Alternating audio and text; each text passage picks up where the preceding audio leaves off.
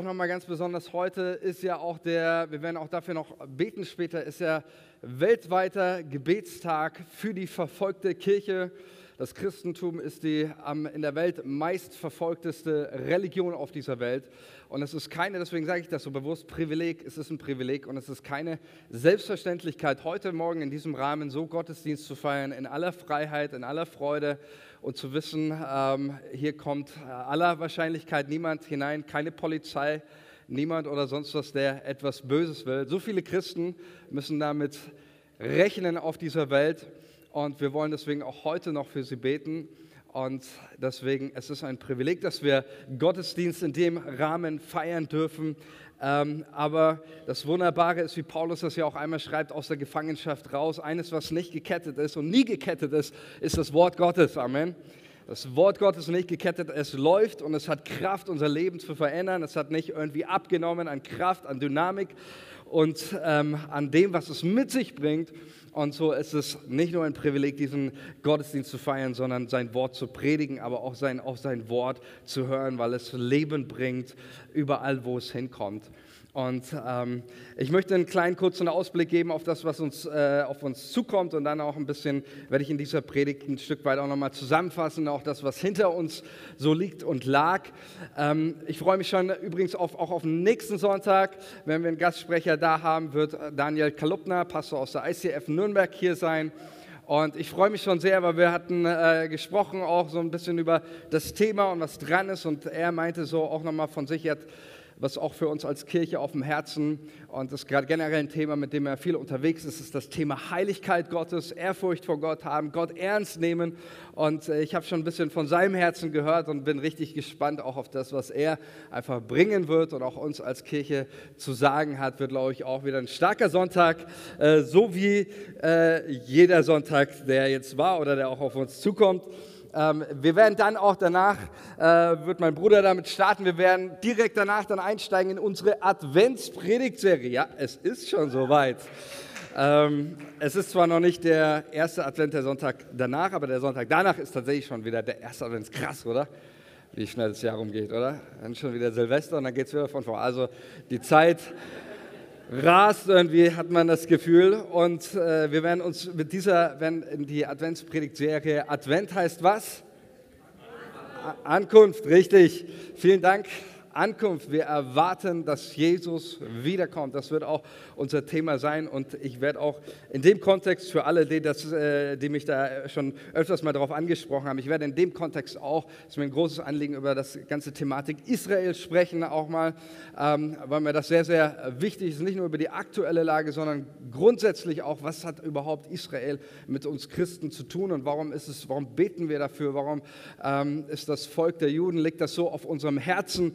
Ähm, und warum beten wir nicht jeden Sonntag für ähm, äh, ja, sonst was oder sonst irgendwelche äh, Länder? Das wäre doch genauso wichtig, äh, werde ich darüber sprechen, ähm, warum Israel für uns als Kirche und Christen äh, Bedeutung hat und Bedeutung haben sollen und was auch unser Part bei dem ganzen Thema ist. Ähm, genau, aber heute geht es darum, ähm, das war mir so ein Anliegen, dass wir einfach nochmal in dieser Predigt, in diesem Gottesdienst so ich sag mal, zusammenfassen und festhalten, auch was wir die letzten Wochen hier miteinander erlebt haben. Ich weiß nicht, wie es dir geht. Ich schaue auf die letzten Wochen zurück und empfand das als extrem starke Wochen, die wir miteinander erlebt hatten. Ähm, in unseren Gottesdiensten, auch unseren Glaubenstag, den wir mit Graziano hatten. Ich persönlich bin eigentlich jedem Gottesdienst so ermutigt und gestärkt, auch rausgegangen, habe Gott immer wieder erlebt, habe das von vielen anderen gehört ähm, und wir haben das so immer wieder wirklich so dieses Miteinander etwas zu erleben. Ja, darf ich mal fragen, wer hat irgendwas die letzten Wochen mit Gott erlebt im Gottesdienst oder auf dem Glaubenstag? Ja, es sind einige.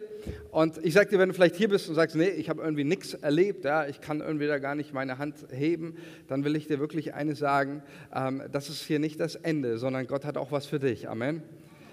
Äh, Gott hat was für dich und du brauchst nicht hier betrübt oder traurig rausgehen, sondern es ist unsere tiefste Überzeugung. Wir glauben an einen lebendigen Gott, der die persönliche Beziehung mit dir sucht und den du erfahren und erleben kannst. Amen. Das ist der Grund, warum wir Kirche machen. Das ist das, was wir immer wieder erleben. Und deswegen streck dich nach ihm aus. Und ähm, das möchte ich grundsätzlich sagen, auch bei dem, was wir erlebt haben. Ich spüre und ich merke das auch im Gebet. Und äh, das ist nicht das Ende, sondern das ist erst der Anfang, Leute. Da kommt noch so, so, so viel mehr. Auch jetzt ähm, haben das an verschiedenen Stellen auch mit dem Leitungsteam reflektiert. So wir merken, es ist wirklich so ein, ein Aufbruch und ein, äh, ein, ein, ein, Wachstum auf allen Ebenen da, den, den, Gott schenkt und in dem wir uns bewegen. Auch für die Planung fürs nächste Jahr ähm, merken wir einfach, und das ist das, das Größte und das Schönste, was man erleben kann, zu merken, Gott ist dabei. Amen. Gott ist mitten unter uns und baut seine Kirche. Er hat was vor mit uns als Kirche, aber auch mit dir ganz persönlich. Und deswegen möchte ich heute mit dieser Predigt nochmal so eine Zusammenfassung machen. Davor trinke ich noch einen Schluck Kaffee, okay? Danke. Oha, ne? Krass. Das war's. Nein, Spaß. Jetzt geht's los. Ich möchte nochmal zusammenfassen, warum will ich überhaupt zusammenfassen? Warum sagst, sagst du vielleicht nicht, ja Manuel, warum jetzt nochmal ganze Zusammenfassung? Äh, ist doch viel wichtiger, mal was, was wieder was Neues zu bringen. Ähm, warum jetzt nochmal das Ganze wiederholen? Ich weiß nicht, wie es dir geht, aber ich erlebe das so in meinem eigenen Leben, dass ähm, wir so oft oder so schnell die Dinge, die Gott in deinem und in meinem Leben tut, dass man die so schnell verlieren kann. Geht es jemand so wie mir? Ich merke das immer wieder. Ähm, das, das, das tut Dinge, ich habe euch ja auch erzählt, auch von, von Dingen, die, die Gott in meinem Leben getan hat in den letzten Wochen und es ist auch gerade noch voll dabei, dass ich manchmal gar nicht weiß, irgendwie so wohin mit den ganzen Sachen. Aber ich erlebe irgendwie manchmal so beides von, von dem Wirken Gottes und dann erlebe ich mich immer wieder so in meiner absolut menschlichen Begrenztheit. Ähm, ein Beispiel, ähm, auch da, wo Gott gewirkt hat, dann kommen wieder Krankheitsphasen mit den Kindern. Äh, mein Sohn hatte eine OP mit den Ohren und Polypen rausgekriegt und dann hat es äh, einmal operiert, dann hat es nicht ganz funktioniert, äh, weil die äh, zu stark geblutet haben. Dann musste ein zweites Mal operiert werden und ähm, so ein Kind ist dann ganz schön fertig. Ja? Und dann hast du schlaflose Nächte, du bist richtig irgendwie am Limit, hast das Gefühl, du gehst irgendwie wieder unter. Und ich kann mich erinnern, in einem, Gebet, auch vor Gott stand ich da und sage, Gott, irgendwie, es fühlt sich an, als hätte ich wieder alles verloren, was du mir geschenkt hast. Es ist wieder alles irgendwie, bin ich wieder an einem, an einem, Punkt, du hast so das Gefühl, irgendwie wie unterzugehen. Und ähm, ich glaube deswegen, das ist gerade so dieser Punkt, ähm, dass wir manchmal diesen Herausforderungen stehen, Gott tut was, die Sorgen des Alltags kommen, eine Krankheitsphase oder man lässt die Dinge selber wieder fallen, weil man die Sachen doch wieder hinterfragt und zweifelt an Gott, ist das jetzt wirklich von Gott, hast du dir nicht was eingebildet und sonst was. Und ich habe eines und das möchte ich einfach mitgeben, so sage ich mal, ähm, deswegen über das Thema festhalten, spreche ich heute darüber. Ähm, ich glaube, dass wir in diesen Zeiten in einer ganz besonderen Art und Weise das, wie ich gerade gesagt habe, das Festhalten lernen, oder? So dieses, dieses Festhalten und dranbleiben. Und das ist ja, wenn wir in die Bibel schauen und gerade auch die Themen, die, äh, die, die Texte, die über die Endzeit sprechen, auch über die letzten Tage, geht es immer wieder um dieses Festhalten. Ähm, wenn wir da nur ein paar Bibelstellen äh, reinschauen, Offenbarung 3, heißt es, äh, Vers 11, halte fest, was du hast, damit niemand deine Siegeskrone nehme. 2. Timotheus, Paulus schreibt das an seinen ähm, Schüler Timotheus, bleibe bei dem, was du gelernt hast, sagt Paulus dem Timotheus, bleibe bei dem, was du gelernt hast.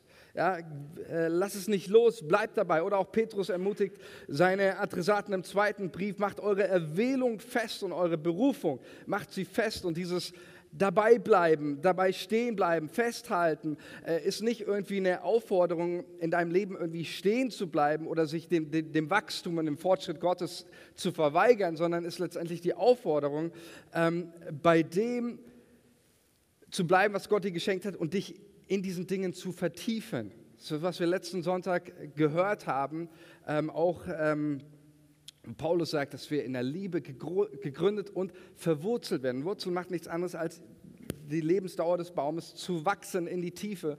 Und ich glaube, das brauchen wir. Leute, wir brauchen nicht, möchte ich auch mal klar sagen, wir brauchen nicht immer was Neues, sondern ich glaube, wir müssen immer wieder neu lernen, in den alten Dingen, die wir eigentlich schon längst wissen, darin festzuwerden und darin zu wachsen, oder? So einmal in der Apostelgeschichte heißt es in, äh, bei der äh, Rede des Paulus, Areopag-Rede, da heißt es, die, die Athener, die kamen jeden Tag zusammen und sie taten nichts lieber, als jeden Tag etwas Neues zu hören und sich neue Sachen zu sagen. So, und in dem Kontext kommt Paulus und predigt ihnen das Evangelium. Ähm, das war für die tatsächlich auch etwas Neues zuerst, aber es geht darum, dass wir in den Dingen, die wir eigentlich schon längst wissen. Ja, auch worüber ich letzten Sonntag habe ich das ja sehr klar und deutlich, die Liebe Gottes, jeder von uns weiß, hat es schon gehört, ich bin geliebt, ich weiß, dass Gott Liebe ist, aber dieses darin zu wachsen, darin fest zu werden, darum geht es immer wieder.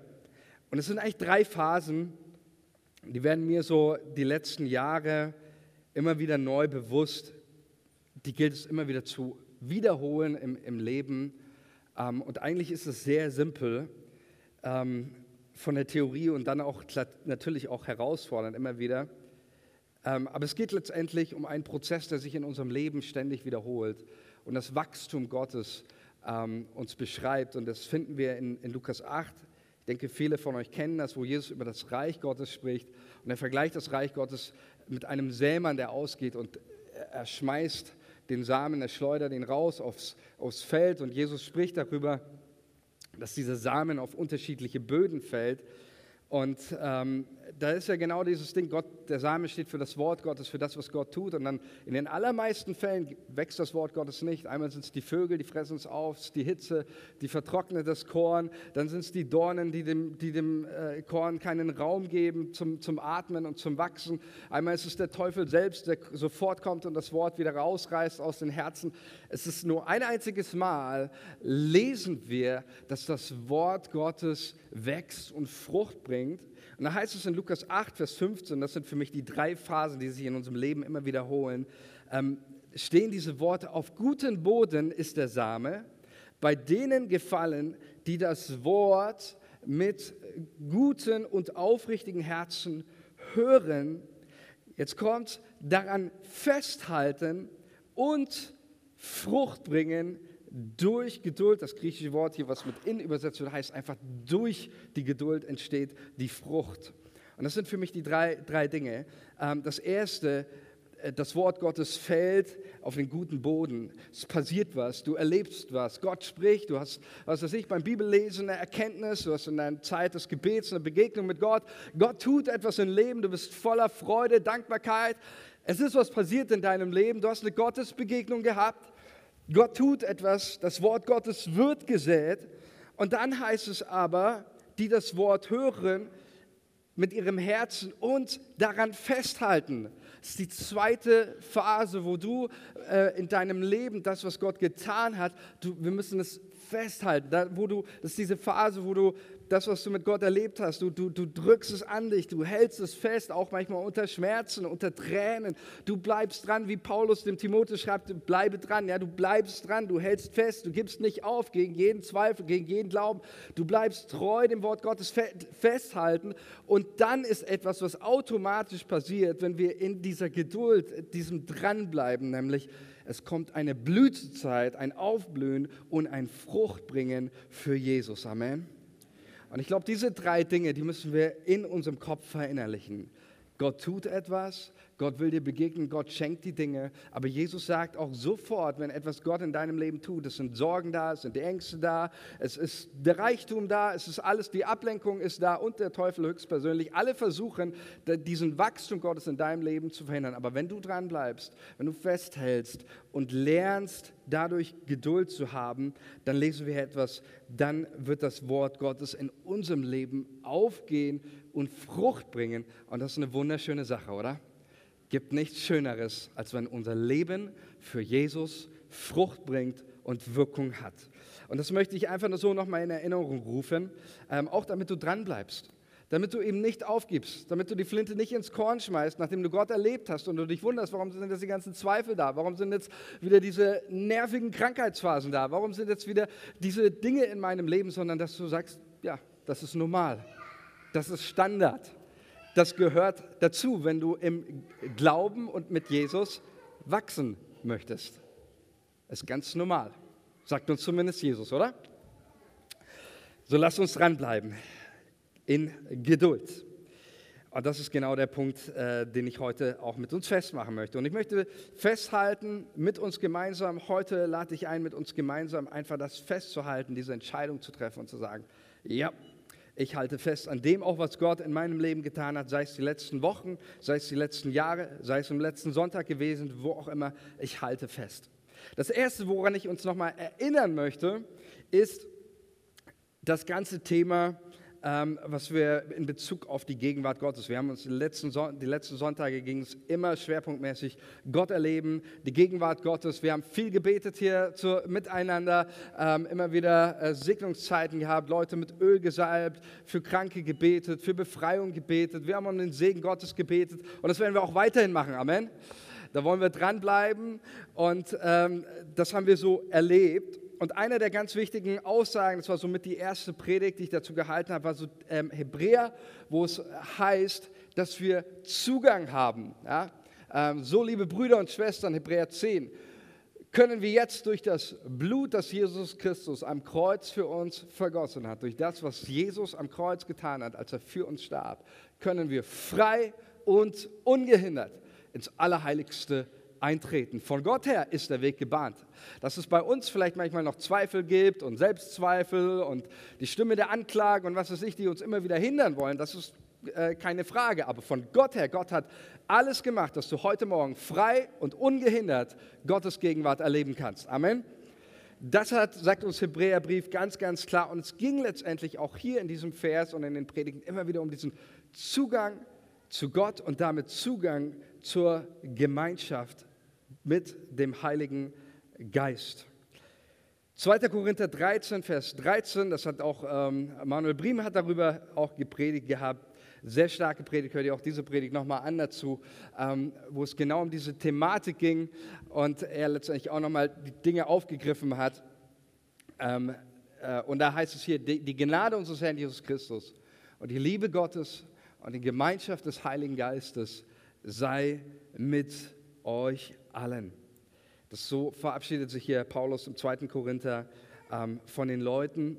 Es ist nicht einfach nur eine nette äh, Floskel oder Formel, um irgendwie Tschüss zu sagen, macht's gut, Leute, sondern hier wird etwas ausgedrückt vom tiefsten Wunsch, auch worum es in unserem Leben geht, auch als Christen. Und Paulus schreibt es den Korinther nochmal und sagt, die Gnade unseres Herrn Jesus Christus, nicht nur ein Text auch über die Trinität, sondern letztendlich auch über die unterschiedlichen Aufgaben hier, die Gnade unseres Herrn Jesus Christus, die Liebe Gottes haben wir letzten Sonntag gehört und dann die Gemeinschaft des Heiligen Geistes sei mit euch allen. Und über die Gemeinschaft des Heiligen Geistes zu reden, ist eine der schönsten Dinge. Und wenn diese Predigt ein Ziel hat, ähm, und das hat sie, dann ist es, dass du diese Gemeinschaft, von der Paulus hier schreibt, diese Gemeinschaft mit dem Heiligen Geist wieder neu für dein Leben entdeckst, reaktivierst, daran festhältst ähm, und Gemeinschaft mit dem Heiligen Geist lebst, ist eine Gemeinschaft des Friedens,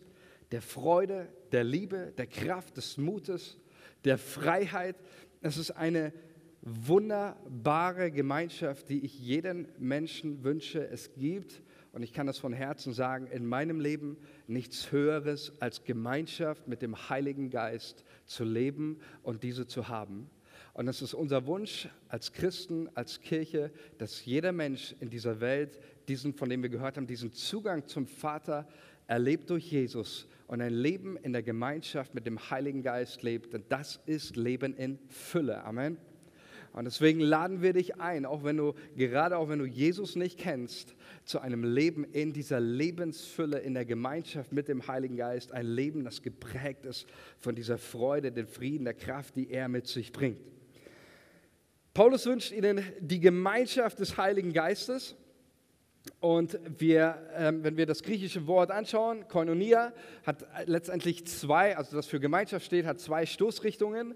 Die erste, die erste Bedeutung von Koinonia ist tatsächlich wirklich einfach Gemeinschaft in einem freundschaftlichen Sinne Meistens damals bei den Griechen war das Mahlgemeinschaft. Man isst miteinander, man teilt das Leben, man teilt die Freude, man teilt das Leid. Man lebt einfach als Freunde, als Menschen, die eine, eine innige Beziehung miteinander haben. Das ist die erste Bedeutung von Koinonia, über die wir sprechen. Und die zweite Bedeutung ist, dass Koinonia immer auch eine Gemeinschaft im Sinne von Partnerschaft, im Sinne einer Zweckgemeinschaft beschreibt. Also wo es nicht einfach nur geht, ich sage es jetzt mal so salopp, ja, einfach nur eine nette Zeit miteinander irgendwie abzufeiern oder zu verbringen, sondern Gemeinschaft mit dem Heiligen Geist ist auch immer eine Zweckgemeinschaft, wo es immer auch um Bestimmung und um Auftrag geht, in die der Heilige Geist uns mit einbezieht. Das heißt, wir sind letztendlich Partner des Heiligen Geistes auch durch die Gemeinschaft. Und ich möchte mit uns noch mal einen Text lesen, ähm, sind zehn Verse, die auch ähm, Manuel äh, der andere Manuel äh, gepredigt hatte.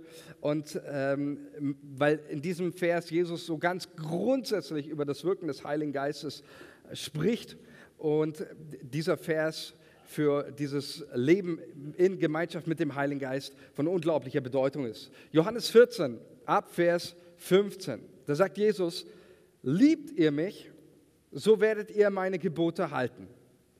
Und ich will den Vater bitten, und er wird euch einen anderen Tröster geben, dass er bei euch sei in Ewigkeit. Das ist der Geist der Wahrheit, den die Welt nicht empfangen kann, denn sie sieht ihn nicht und kennt ihn nicht. Ihr kennt ihn, denn er bleibt bei euch und wird in euch sein. Ich will euch nicht als Weisen zurücklassen. Ich komme zu euch. Es ist noch eine kleine Zeit, dann sieht die Welt mich nicht mehr. Ihr aber seht mich, denn ich lebe und ihr sollt auch leben. An jenem Tag werdet ihr erkennen, dass ich in meinem Vater bin und ihr in mir und ich in euch. Wer meine Gebote hat und hält sie, der ist's, der mich liebt. Wer mich aber liebt, der wird von meinem Vater geliebt werden. Und ich werde ihn lieben und mich ihm offenbaren. Spricht zu ihm Judas, nicht der Ischariot, Herr, was bedeutet es, dass du dich uns offenbaren willst und nicht der Welt? Jesus antwortete und sprach zu ihm, wer mich liebt, der wird mein Wort halten und mein Vater wird ihn lieben. Und wir werden zu ihm kommen und Wohnung bei ihm nehmen. Wer aber mich nicht liebt, der hält meine Worte nicht und das Wort, das ihr gehört, das ihr hört, ist nicht mein Wort, sondern das des Vaters, der mich gesandt hat. Das habe ich zu euch geredet, solange ich bei euch gewesen bin. Aber der Tröster, der Heilige Geist, den mein Vater senden wird in meinem Namen, der wird euch alles lehren und euch an alles erinnern, was ich euch gesagt habe. Jesus, ich danke dir für dein Versprechen in deinem Wort. Und ich danke dir so sehr für deine Worte und für das kostbarste Geschenk, was du uns deiner Kirche gemacht hast. Deinen Heiligen Geist, der der Parakletos, der Beistand, der Tröster ist. Ich danke dir dafür, Jesus, und ich bete, dass jeder hier, der heute Morgen hier ist oder am Livestream, genau das, wovon du gesprochen hast, hier Jesus, diese Realität deiner Gegenwart in seinem Leben erlebt. Und alle sagen, Amen. Amen. Dieser Text berührt mein Herz zutiefst, weil Jesus hier über eine Realität schreibt, über die ich zutiefst dankbar bin. Gerade wenn man so auch das Alte Testament liest und dann solche Texte, dann versteht man, was ist das für ein Privileg, dass du und ich im Zeitalter des Heiligen Geistes leben dürfen, oder? Lass uns mal das Erste anschauen, das ist ja das, was, was Jesus hier sagt, ähm, dass mit dem Heiligen Geist eine neue Zeitrechnung, eine neue Phase, ein neues Kapitel in Gottes Heilsgeschichte, in seiner ganzen Weltgeschichte angefangen hat. Nämlich Jesus sagt, ich will den Vater bitten, er wird euch einen anderen Tröster geben. Also Jesus geht so, Jesus war so die, die Zwischenstation. Davor war das Alte Testament. Dann kam Jesus als Erfüllung aller Prophetien, auch im Alten Testament, und um zu offenbaren, letztendlich die endgültige Offenbarung zu bringen. Und Jesus sagt dann: Okay, ich gehe von der Erde, aber es wird jemand anders kommen, nämlich der Tröster oder der Fürsprecher, der Anwalt, wie ihn auch manche nennen und übersetzen. Und mit ihm kommt eine neue Zeitrechnung. Ähm, auch hier unten, Vers 25, wird das nochmal deutlich. Das habe ich zu euch gegeben, solange ich bei euch gewesen bin. Aber der Tröster, der Heilige Geist, er wird jetzt kommen. Und ich äh, will uns einfach das nur nochmal vor Augen malen was es für ein Privileg ist und dass wir dieses Privileg mit dem Heiligen Geist zu leben nicht außer Acht lassen. Ähm, ich habe den Vers nicht mitgebracht, weil den, der, der, ist nur, der ist äh, jetzt noch gerade mit dazu, ganz spontan mit dazugekommen. Aber ich glaube, dass er extrem wichtig ist für uns. 1. Petrus 1, Vers 10. Kannst wenn du deine Bibel dabei hast, kannst du sie gerne aufschlagen. Da, da heißt es, nach dieser Seligkeit haben gesucht und geforscht die Propheten. Es geht in diesem Kontext um diese neue Ära, wo Gott erlebbar und erfahrbar ist durch seinen Heiligen Geist. Ähm, da heißt es, nach dieser Seligkeit haben gesucht und geforscht die Propheten, die geweissagt haben von der Gnade für euch. Und sie haben geforscht, auf welche und was für eine Zeit der Geist Christi deutete, der in ihnen war und zuvor bezeugt hat, die Leiden, die über Christus kommen sollten und die Herrlichkeit danach. Ihnen ist offenbart worden, also den Propheten des Alten Testaments, dass sie nicht sich selbst, sondern euch dienen sollten mit dem, was euch nun verkündigt ist, durch die, die euch das Evangelium verkündigt haben, durch den Heiligen Geist, der vom Himmel gesandt ist, was auch die Engel begehren zu schauen. Das ist ein absolut wunderbarer Text, dieses Wort begehren zu schauen. Der griechische äh, Begriff meint hier so dieses Bücken, die Engel gucken und strengen sich an und bücken und schauen und wollen begehren, was hier auf der Erde passiert durch die Ausgießung des Heiligen Geistes. Das, was dieser Text sagt, ist, die Propheten des Alten Testaments haben von dem Geist Gottes geweissagt, sie haben prophezeit. Die Engel im Himmel schauen rein, um, um, um bücken sich, um hineinzublicken, um etwas zu erkennen. Und dir und mir ist es geschenkt. Was für ein Privileg, oder? Was für ein Privileg. Was für ein Geschenk. Und dieses Geschenk, das sollten wir nicht irgendwie links neben uns liegen lassen oder rechts, egal, wir sollten es ergreifen. Und wir sollten diesen Aufruf nachgehen, Gemeinschaft mit dem Heiligen Geist. Also das ist das Zeitalter. Jesus ist nicht mehr in Person als Jesus von Nazareth hier auf dieser Welt, sondern durch seinen Heiligen Geist ähm, ist er da. Und das wird auch in den, ähm, im anderen Vers, das ist das nächste, da wird über den Heiligen Geist gesagt, Vers 17, er ist der Geist der Wahrheit, hatten wir auch gehört, das ist wichtig, über den Heiligen Geist. Wahrheit ist im Kontext der Bibel immer dem, dem, dem Wesen Gottes gemäß. Wahrheit ist immer, meint übereinstimmend mit dem Willen Gottes. Das heißt, der Heilige Geist, das was Jesus hier über den Geist Gottes lehrt, als den Geist der Wahrheit heißt, er ist zu 100 Prozent absolut mit dem Wesen und dem Willen Gottes im Einklang. Jesus selbst ähm, sagt, äh, nicht Jesus selbst, Paulus sagt es einmal, dass der Herr aber der Geist ist. Also Jesus selbst ist der Geist, wird auch hier gesagt. Ähm, und das ist ganz, ganz wichtig. Der Heilige Geist ist der, ist der Geist Jesu, den, den, den er senden wird. Und ähm, er stimmt überein mit dem Willen des Vaters. Dann sagt Jesus das Dritte, er sagt, wir werden nicht verwaist oder verwahrlost zurückgelassen. Und dann sagt Jesus hier dieses, dieses ähm, in Vers 18, ich komme zu euch. Da müssen wir sagen, ja, wie jetzt, Jesus? Du hast doch gerade gesagt, du gehst. Wie kommt denn Jesus jetzt zu uns? Ganz klar, er kommt zu uns durch den Heiligen Geist. Das ist das, was hier, hier in diesem Text ausgesagt wird. Aber nicht nur Jesus, sondern wenn wir hier weiterschauen in Vers 23, spricht Jesus, und mein Vater wird ihn lieben und wir, also der Sohn und der Vater, wir werden zu ihm kommen und Wohnung bei ihm nehmen. Wie durch? Durch den Heiligen Geist. Das ist auch ein, wichtiger Text auch über die Trinität, über die Dreieinigkeit. Die Hauptaussage dabei ist, dass Jesus ankündigt, das Zeitalter des Heiligen Geistes, dass Gott, dass äh, Gott selbst, der Heilige Geist, er kommt in unser Herz und dadurch, dass der Heilige Geist bei uns ist, haben wir genauso, lebt auch der Sohn und auch der Vater in uns, wir haben Gemeinschaft mit dem dreieinigen Gott. Das ist das, wovon er spricht. Und er sagt, dass wir eben, das ist der entscheidende Punkt hier, ich lebe und ihr sollt auch leben. Wo steht das? Welcher Vers ist das? 19. 19. Ist noch ein, ihr seht aber mich, genau. Und hier geht es, ich lebe, ihr sollt, hier geht es nicht einfach nur um, um biologisches Leben, hier geht es um die Qualität geistlichen, ewigen Lebens. Das ist das Leben, das der Heilige Geist mit sich bringt. Und dieses Leben Da dürfen wir eintauchen. Und dann sagt Jesus Vers 17, das ist der letzte Aspekt, den ich hier rüber rede, sagt diesen entscheidenden Satz hier ähm, über die, die Dauer und dieses, die, die, wie der Heilige Geist bei uns sein wird. Da heißt es in Ewigkeit und dann heißt es hier auch nochmal, denn er bleibt bei euch und wird in euch sein. Jesus macht damit sein unglaublich wertvolles Versprechen an uns, dass diese Dimensionen der erfahrbaren Gegenwart des Heiligen Geistes, seiner Kraft, seiner Freude, seiner Liebe, auch des Wachstums, alles, was er uns schenkt, diese Dimensionen werden niemals von seiner Kirche und von dir weggenommen werden. Amen. Immer, für immer und ewig. In diesem Bewusstsein feiern wir Gottesdienst, Freunde. In diesem Bewusstsein stehe ich hier und predige. In diesem Bewusstsein machen wir Lobpreis, in dem Bewusstsein, dass die Realität und die Dimensionen und die erfahrbare Gegenwart Gottes durch den Heiligen Geist zu jeder Zeit hier und jetzt erfahrbar sind. Amen.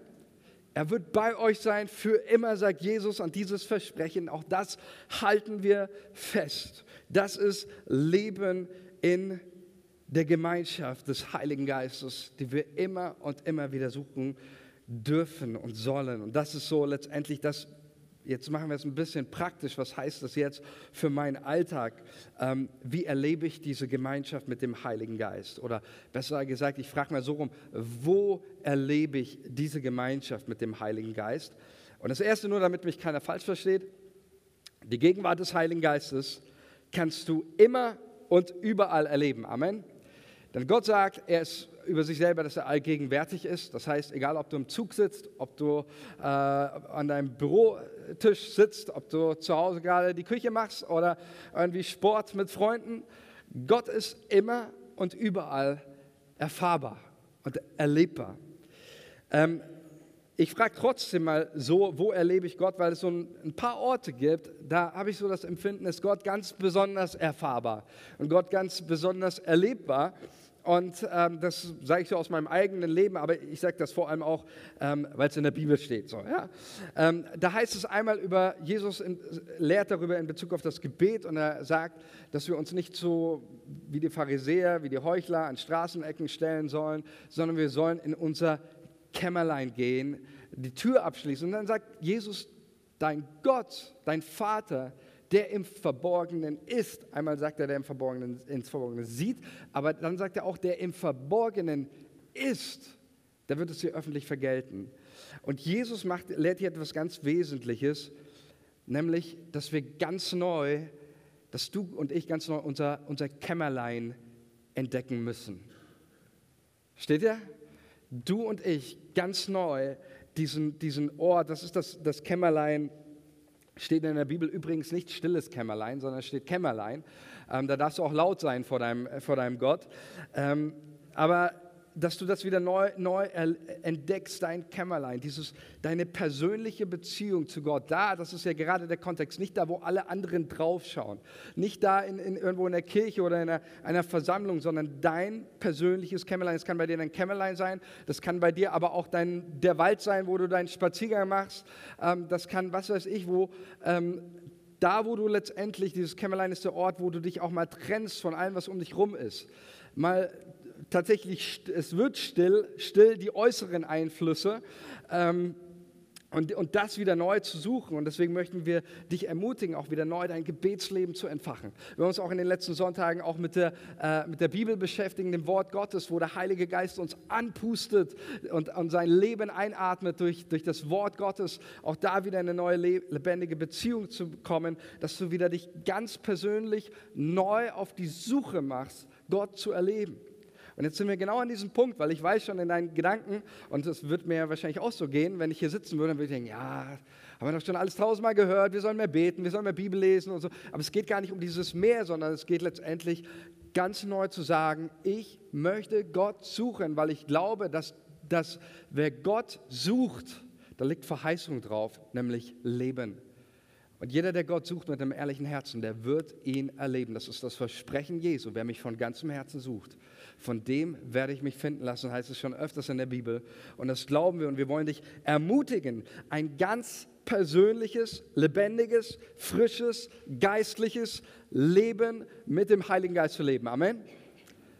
Dazu wollen wir dich ermutigen und laden wir dich von Herzen ein. Jakobus 4, Vers 8 heißt es, naht euch zu Gott, so naht er sich zu euch.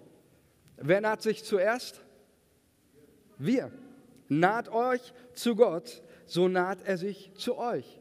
Wenn ich mein Leben einstelle und sage, Herr, ich will dich suchen, ich möchte mein Leben nach dir ausrichten, dann erlebe ich auch, dass wenn ich einen Schritt auf Gott zumache, dass Gott Schritte auf mich zumacht. Und deswegen wollen wir dich da ermutigen. Ich möchte auch nochmal hier in Erinnerung rufen, auch für unseren Glaubenstag, den ich extrem stark fand. Wir werden das auch nächstes Jahr auch weiter kultivieren und öfters so einen Glaubenstag machen, wo wir Leute von außen einladen. Es war eine sehr starke Zeit, die wir miteinander hatten, wo Leute wirklich Gott erlebt haben und möchte einfach auch da nochmal dieses eine auch nochmal rausgreifen, was ein sehr starker Impuls war, auch ähm, so neu das, das Beten in neuen Sprachen, Sprachen, die der Heilige Geist schenkt, zu kultivieren. Lass das wirklich, bleib da dran. Ähm, es war auch noch ein starker Impuls, immer wieder ähm, das Gebet in Sprachen als Initialzündung und Motor für dein geistliches Leben. Ist einer der, Paulus sagt einmal den Christen in Korinth, ich bete mehr in Sprachen als ihr alle. Krass, oder? Also hört sich ein bisschen, äh, schon ein bisschen hochmütig an, aber das, was, was Paulus damit aussagt, ist, und ich finde, ich glaube, zu dem Urteil dürfen wir schon kommen, dass Paulus ein Mann war, der einfach von seinem geistlichen Leben, seiner Fitness sehr, sehr, sehr stark unterwegs war. Und er sagt, hier mit ein Schlüssel für seine geistliche Stärke liegt im permanenten Beten in neuen Sprachen, die der Heilige Geist schenkt. Und deswegen auch da einfach nochmal diese Ermutigung. Dein, Still, dein, dein Kämmerlein, ja, jetzt wollte ich selber schon sagen, dein Kämmerlein ist der Ort, wo du, wo du auch einfach Gott einlädst, den Heiligen Geist, schenk mir das, Geh, lass mich neu in Sprachen reden, lass mich neu diese Kraft erleben und dann fang an zu reden und du wirst merken, der Heilige Geist ist, wie wir es gehört haben, wirklich dein Beistand der dir hilft, ein geistliches Leben zu leben, das frisch und lebendig ist. Amen. Amen. Ein zweiter Ort, der wichtig ist, ähm, ganz wichtig, ist der Ort der Gemeinde. Das, was wir hier miteinander erleben, die Kirche ist ja auch in der Bibel immer wieder äh, erwähnt als die, die Versammlung, das Zusammen. Da geht es nicht um irgendwelche Gebäude oder so, sondern da geht es um die Gemeinschaft der Gläubigen, ist der Tempel des Heiligen Geistes. Das heißt, dort, wo sie zusammenkommt, ist Gott erfahrbar, erlebbar. Epheser 5, 18 sagt Paulus, ähm, über, wie kann ich ganz praktisch mit dem Heiligen Geist erfüllt werden. Da sagt er, und berauscht euch nicht mit Wein, also sauft euch nicht voll, worin zu einem Ausschweifung oder einem ausschweifenden Lebensstil führt, sondern werdet voller Geist, indem ihr zueinander in Psalmen und Lobliedern und geistlichen Liedern redet und dem Herrn mit eurem Herzen singt und spielt, sagt alle Zeit für alles im Gott und Vater Dank im Namen unseres Herrn Jesus Christus. Also Paulus lehrt hier folgendes, ich habe mal ganz bewusst hier die Elberfelder übernommen, äh, weil wenn du in Luther und fast alle, die lassen dieses Wort in dem weg ähm, und setzen da einfach einen Punkt, ist auch äh, nicht falsch, weil im Grundtext steht wirklich nicht dieses Wort in dem. Ähm, aber das will ich euch jetzt nicht zu lange erklären, weil die Wörter danach alles Partizipien sind. Ja. Die Elberfelder, ähm, dieses Vollwerden mit dem Heiligen Geist, da kommt nicht einfach nur ein Punkt und dann macht einfach noch was anderes, sondern äh, Elberfelder gibt, und das ist schon meiner Meinung nach auf jeden Fall richtig und definitiv nicht falsch wiedergegeben, hier den Grundtext. Elberfelder sagt, dieses Vollwerden mit dem Heiligen Geist geschieht, indem ich zueinander, in der Gemeinschaft, Psalmen singt, Psalm ist immer Kontext, Altes Testament, auch im Chronik, 2. 1. Chronik wird das deutlich. Psalmsingen ist immer mit musikalischer Begleitung, ähm, Lobliedern, Liedern, die der Heilige Geist schenkt, Pneumatikus, Lieder hier. Redet dem Herrn mit eurem Herzen, singt und spielt und auch Dankbarkeit. Ähm, das sind so die Schlüssel, die uns Paulus mitgibt für ein Leben, das immer voller und voller wird von der Gegenwart des Heiligen Geistes. Also ran an Lobpreis, oder? Ran an Psalmen singen, an Gott loben und alle Zeit dem Gott, Gott äh, dem und Vater Dank im Namen unseres Herrn Jesus Christus. Dankbarkeit ist auch mit, wie soll ich sagen, der, der, der Teppich, wenn wir anfangen, ein dankbares Herz gegenüber Jesus zu entwickeln, damit schaffen wir Raum für den Heiligen Geist. Der Heilige Geist fühlt sich wohl in Kirchen, die voller Dankbarkeit gegenüber Jesus sind. Amen. Das ist etwas, wo Paulus sagt, wenn ihr das tut, dann werdet ihr automatisch durch diese Dinge äh, voll mit dem Heiligen Geist. Und jetzt komme ich zum letzten Punkt. Ähm, Eva Maria, du darfst schon mal nach vorne ans Klavier. Ähm, es geht nämlich um die Partnerschaft mit dem Heiligen Geist in Bezug auf ähm, unseren Auftrag, den wir haben. Und das ist ja so eine, so eine Sache, die sehen wir immer wieder, ähm, gerade in der Apostelgeschichte, dass Gemeinschaft mit dem Heiligen Geist nicht einfach nur ein Absitzen der netten Zeit ist und man freut sich. Und äh, Manuel Briem hat es auch sehr gut auf den Punkt gebracht, ähm, sodass es auch nicht einfach jetzt nur darum geht, irgendwie eine nette Zeit zu haben und irgendwelche, sag ich mal, nur persönlichen Erlebnisse zu haben. Ich glaube, dass es definitiv geht es auch darum, denn Gott ist ein erfahrbarer, persönlicher Gott, das wisst ihr. Aber es geht auch noch Schritte weiter, denn wir haben einen Auftrag in dieser Welt. Kann ich mal ein lautes Amen hören? Amen. Wir haben einen Auftrag in dieser Welt.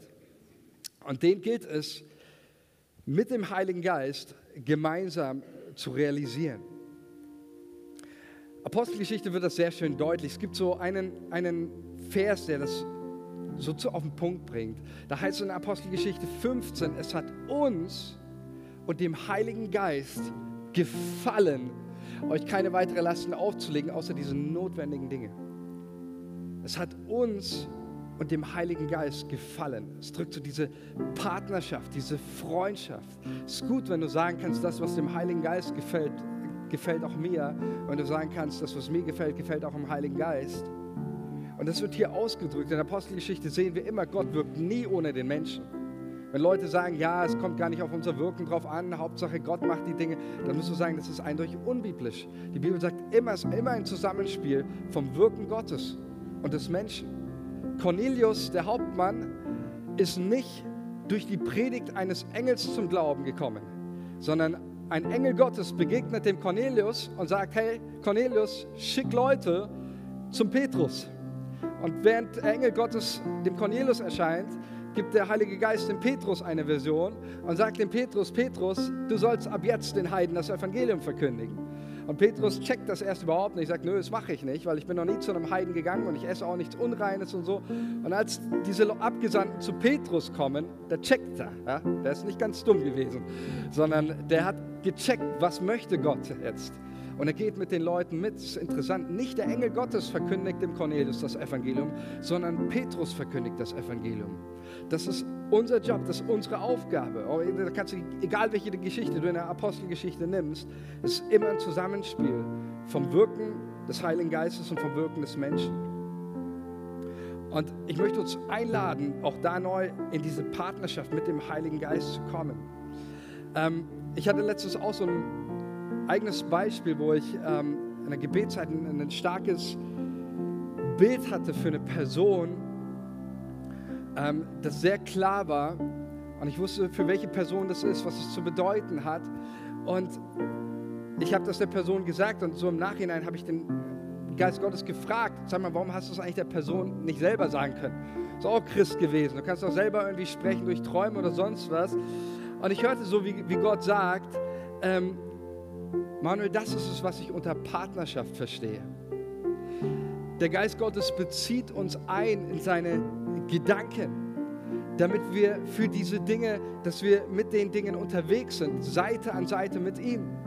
Eine, andere Erlebnis, was ich letztens hatte, ich hatte einen Text gelesen, den habe ich schon tausendmal gelesen. Und als ich diese Begebenheit im Evangelium gelesen habe, hat mich auf einmal so die Liebe Gottes überkommen. Ich musste, ich musste erst mal 20 Minuten weinen dieser Text hat mein Herz verändert und ich habe ganz klar Gottes ein prophetisches Reden für diese Gemeinde über einen gewissen Bereich gehört. Und ich sage euch äh, ganz ehrlich, ähm, wo ich das so, so gehört habe, ich überlegt, so, oh, wann, wie, wie, wann soll ich das predigen und sonst was. Und irgendwann habe ich gecheckt, dass Gott sagt, hey, das ist nicht dazu da, dass du jetzt dafür predigst, ist dazu da, dass du dafür betest, dass das, was ich dir gezeigt habe, Wirklichkeit wird hier in dieser Gemeinde. Es war übrigens ein, ein Text über Frauenarbeit in unserer Kirche. Kann ich einen Wuh hören? Und ich sag's euch, ich habe das überhaupt nicht auf dem, auf dem, auf dem, irgendwie auf dem, auf dem Schirm gehabt. So, so, also für alle, die, die Frauenarbeit, für alle, die vielleicht das erste Mal da sind, hat nichts damit zu tun, dass Frauen hier, das gibt dasselbe Wort wie Kinderarbeit oder so, hat was damit zu tun, ein Dienst an den Frauen, ja. Ähm, und ich glaube wirklich von Herzen, dass wir da einen, einen neu, auch einen, einen starken Dienst brauchen und ein Aufblühen, auch gerade in dieser Zeit. Und seitdem ich das gehört habe, alles, was ich tue, ist dafür zu beten, auch in unserer Kirche, dass hier eine starke Frauenarbeit wächst. Amen. Du bist eingeladen, mit dafür zu beten. Natürlich weiß ich auch, wir Männer, wir brauchen auch starke Männerarbeit. Amen, ja, ähm, definitiv. Aber das, was ich uns mitgeben möchte, es geht um diese, diese Verbindung mit dem Heiligen Geist und irgendjemand wird Gott wieder ein Neues zeigen und dann werden wir dafür beten. Es geht darum, dass der Geist Gottes uns in seine Pläne, in seine Gedanken mit einbezieht. Das ist das, was Jesus übrigens unter Freundschaft definiert, wo er sagt, ähm, ich nenne euch nicht mehr Knechte, denn ein Knecht weiß nicht, was sein Herr tut. Ich nenne euch Freunde, weil ihr wisst, was ich tue. Das ist die Art von Partnerschaft. Und der letzte Vers, mit dem ich schließen möchte, der für mich in so einer gewaltigen Art und Weise diese Partnerschaft mit dem Heiligen Geist uns beschreibt und wozu ich uns einladen möchte, ist Offenbarung 22. Offenbarung 22, der letzte Blick, der Johannes gewährt wird, ähm, überschrieben hier mit der Strom vom Wasser des Lebens. Da heißt es hier, und er zeigte mir einen reinen Strom vom Wasser des Lebens, glänzend wie Kristall, der ausging vom Thron und des Lammes. In der Mitte zwischen ihren Straßen, dem Strom von dieser und jener Seite aus, war der Baum des Lebens,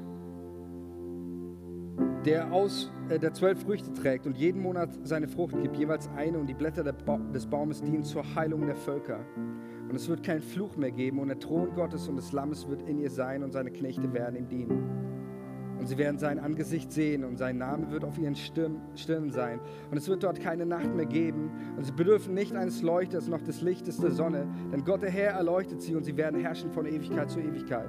Es ist dieser Moment, wo Johannes dieser Strom des, des Lebens gezeigt wird. Der, der äh, Bezug ist hier Hesekiel 47, wo es äh, um diesen Wasserstrom, der vom Tempel ausgeht. Und überall, wo er hinkommt, wird das ganze Land lebendig. Der fließt ins tote Meer rein und das Wasser wird lebendig und die Tiere werden lebendig und alles wird gesund und lebendig, wo dieses Wasser des Lebens hinkommt. Und Johannes sieht das hier und dann, dann sagt er Folgendes und hier geht es um diese, um diese Partnerschaft der Kirche und des Heiligen Geistes.